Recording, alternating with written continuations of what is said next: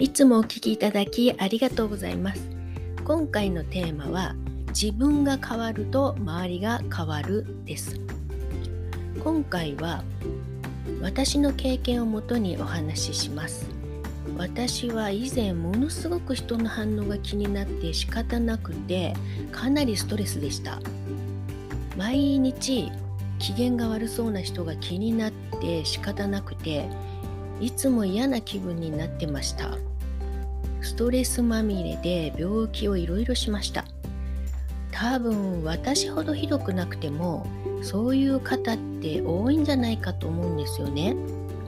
なぜそうなるのかと私自身の分析なんですが簡単に言うと自分の幸せを人に求めていたんです。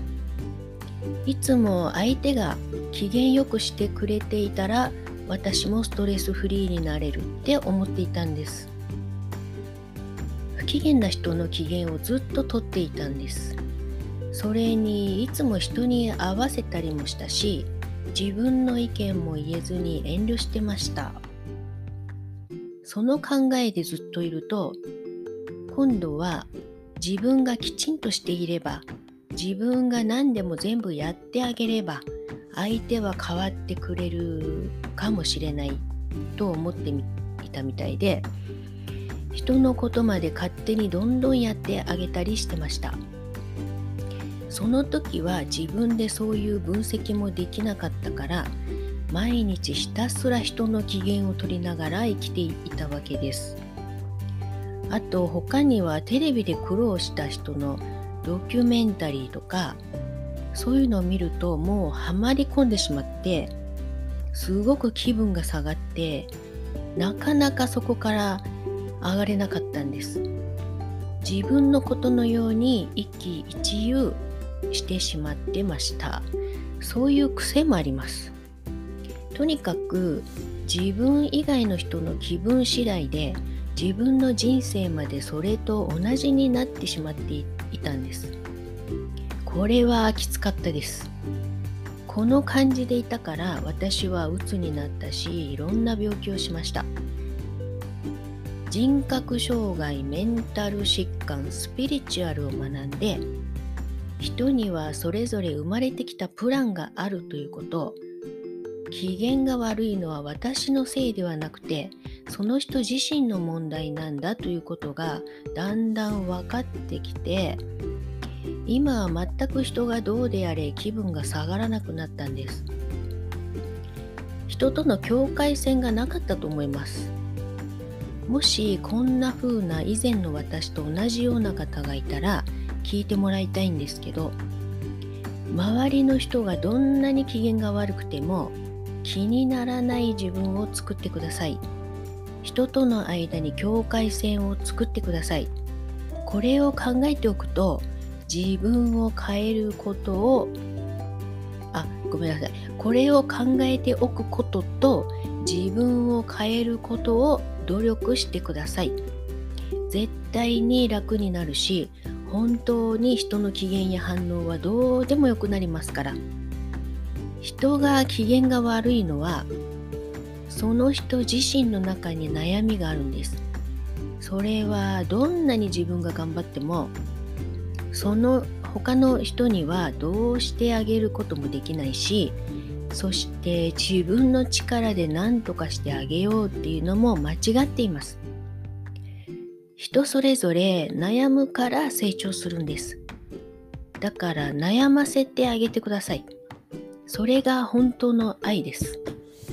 特に子供の機嫌を取るのは絶対にやめてください。機嫌をとってもらって育った人っていうのはそれがデフォルトになってしまって人のことを考えてあげることが苦手になって将来パートナーに機嫌をとってもらおうとして不幸になって破綻します。だからその人の成長を妨げないでください。私たちはそれぞれに生きてきた目的があるんです。人が悩むのも自由。悪口を言うのも自由。みんな違ってみんないいんです。そういう人に出会ったらあ今この人大変なんだなという感じで冷静に見てあげてください。成長したいから自分で悩んでいるんです。そのために生まれてきたんです。自分に悩みがない人は人の悪口を言ったり人を批判することはありません。このことをいつも忘れないようにしておいてつい人の機嫌を気にしてしまう自分に気づいたら修正してください。そういうふうに気をつけておかないといつまでも自分の人生を生きることができないんです。よく考えてください。人の機嫌を取るために生まれてきたんではないんです。だけど多分以前の私のようになるのは人に辛く当たられたり周りにいつも不機嫌な人がいたり親からすごくコントロールされてきていたりそういう経験があると思います。あと職場でも人に不機嫌をまき散らして文句を言ってくる人。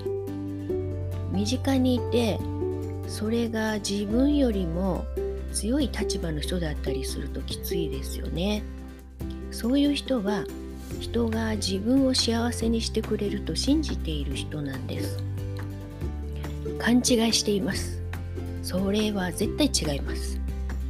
甘やかされて育った人もそういう風になりがちです。それがデフォルトになっているんです。その人自身が気づくまでとても不幸な人です。自分の機嫌は自分で取るんです。私も以前人が自分を幸せにしてくれるし愛は人からもらうものだと勘違いしていました。それも人を気にする原因になっていたと思います。実は人の機嫌を取るっていうのは自分だけでなく結果的に周りの人全てを不幸にしてしまうんです。誰の得にもならないんです。私はそれは違うんだということに気づいてから楽になりました。もしあなたが周りの人に気を使いすぎていたり不満を感じたりするならば考え方を真剣に変える努力をしてください。人のことは気にしない。どうでもいい自分を作ってください。本当に楽になるし幸せになるしそれは人のためにもなります。私は自分が経験者だしまたそれを変えることができたんです。だから考え方って絶対に変えることができるとはっきり言えます。今の私は機嫌が悪い人がいたら単純に何か自分の中に突っかかりがあるんだなぁとしか思わないので人の気分はどうでもよくなりました。これは一見冷たいように見えるかもしれないんですけど違うんです。普通のことなんです。他の人全員の苦しみを変わってあげることはできないですよね。人それぞれ成長したいから生まれてきていますのでその人が成長できるように干渉しない方がその人のためになるんです。あなたが悩むことではありません。人の機嫌が気になったり人の機嫌が悪いせいで自分が不幸になっているという考えがもしあるならそれを変えない限りは永遠にトラブルは続くし幸せにはなりません。はっきり言えます。自分が変わったら必ず周りの人も変わります。宇宙的に言っても調和の取れている人はその逆の人の100万人以上のパワーがあるんです。困っている人は是非自分から変える努力をしてください。まず自分からです。自分を変えるには本を読んだり学ばないとなかなか変われません。この音声を聞いていただいたら気づいて変わるチャンスです。必ず変われます。自分で人生をもっともっと豊かにしていけます。ゆっくりゆっくり少しずつでいいんです。大丈夫です。応援しています。何かあれば相談に乗ります。コメント欄に何でも書いてください。この音声でどんどんお答えしていきますので、えー、最後に私がとても気に入っているエイブラハムからの人間関係についてのメッセージを朗読して終わりたいと思います。最初はこれなかなか私は意味がわからなかったんですけどいろいろと学んでいるうちにわかるようになりました。では引き寄せの法則瞑想 CD ブックよりようこそここに来てくださってありがとう。この機会に人間関係について取り上げられることを嬉しく思います。皆さんにとって人間関係ほど大切なテーマはありません。他人がいなければ自分になれないのですから。たとえ望んでいることが違っても地球を共有している人々には大きな価値があります地球環境はいろいろな関心や信念や願望をすべて満たすだけの大きさがあるのです皆さんの違いは新しい思考を生むきっかけになります。そして皆さんの拡大、成長を促す大切なものなのです。皆さんはお互いの交流の中で生まれる拡大、成長に参加しようと意気込んでこの世界にやってきました。多様な意見や見解の価値が理解できれば、すべての人間関係から大きな価値を得ることができます。それに自分の好みに合うように他人を変えることはできないのですからありのままの相手を認める方がずっと楽なはずです時には相手が皆さんの経験にネガティブな影響を与える力を持っていると感じるかもしれません。でも本当はそんなことはありません。相手に対する皆さんの反応だけが皆さんを本来のいい気分から引き離す力を持っているのです。時には誰かが自分の幸せは皆さんの反応次第だと信じ込むことがあります。でも本当はそんなことはありません。相手にそう信じさせておきそれから必死になって相手を喜ばそうとしても相手のためにはなりませんし自分のためにもなりません。皆さんの助けなしに相手が成功すると期待すれば皆さんは相手のソースと同じ目で相手を見ています。相手には自分の助けが必要だと考え弱点を補ってあげようとするのは相手を助けることにはなりません。相手の強みや長所を探せばたとえそれがどれほど見つかりにくくても皆さんの関心は相手の強みや長所を強化することになります。皆さんがスポットライトを向けたおかげでやがてはその長所や強みは当人にもはっきり見えてくるでしょう。誰かが怒って皆さんに食ってかかってきたり乱暴なことをしたりするとき相手が戦っているのは皆さんではなく自分自身です。個人攻撃だと受け取らず、相手は自分と戦っているのだと理解していれば、そのうち相手は去っていくでしょう。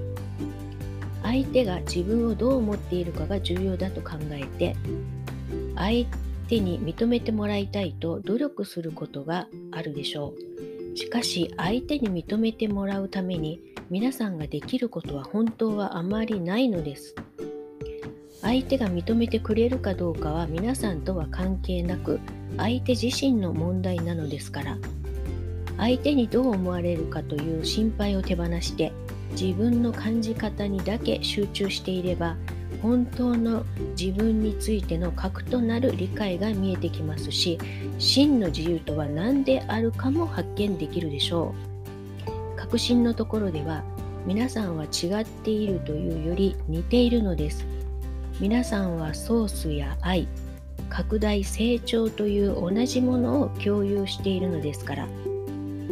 誰かを猛威に感じたとしてもその猛威は本物ではありません。皆さん本来のウェルビーイングの流れを止めることができるのは皆さんだけなのです。相手の前向きな面を探していればそのうち前向きな面だけが見えるようになります。皆さんが波動の引き寄せポイントを徐々に上向きに調整したので法則によってそうなるしかないのです。皆さんはきっと願う人間関係を見つけられます。でもその前にしなければならない大切なことがあります。皆さんは求める人間関係の質と皆さん自身の波動を一致させなくてはなりません。皆さんに起こることは常に皆さんと一致しているのですから。できるだけ相手のベストな面に関心を向けましょう。もし皆さんの求める特徴がないとしてもなおそれを見る努力をしましょう。皆さんが望むものを考える習慣をつければそれはきっと経験の中に現れますそれが法則ですから皆さんはとてもうまくやっています皆さんが求める人間関係は自然に流れてきています。リラックスしてその展開を楽しんでください。今あることを喜び、これから来るものに期待して心を躍らせてください。ここには皆さんへの素晴らしい愛があります。そして私たちはいつまいつもいつまでもボルテックスの中にいるのです。